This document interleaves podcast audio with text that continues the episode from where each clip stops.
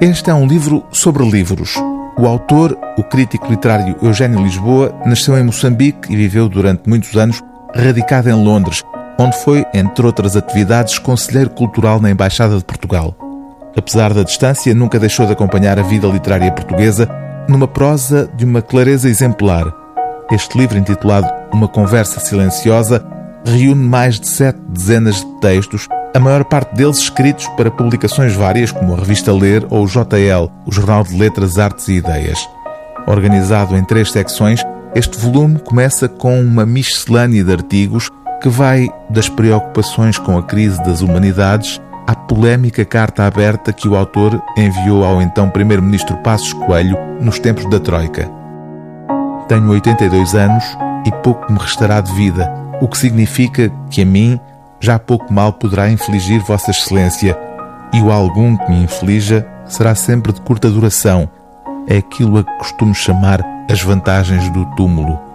À parte deste texto de caráter político e polémico, o resto do livro é dedicado quase inteiramente à literatura, dando atenção a autores tão diferentes como Flor Bela Espanca ou José Régio, P.G. Woodhouse ou George Bernard Shaw.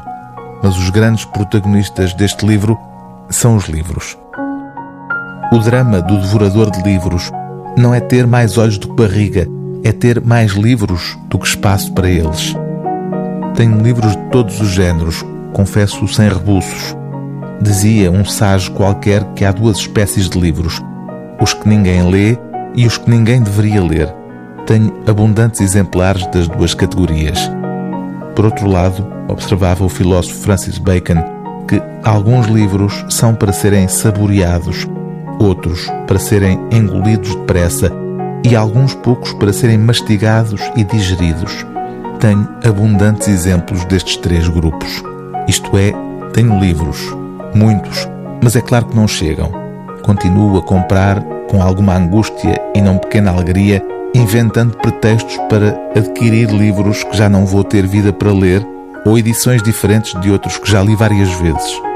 Confesso que às vezes tenho a suspeita de que compro um ou outro livro como uma espécie de substituto moral para a leitura que não vou ter tempo de fazer, já que o não leio, tenho.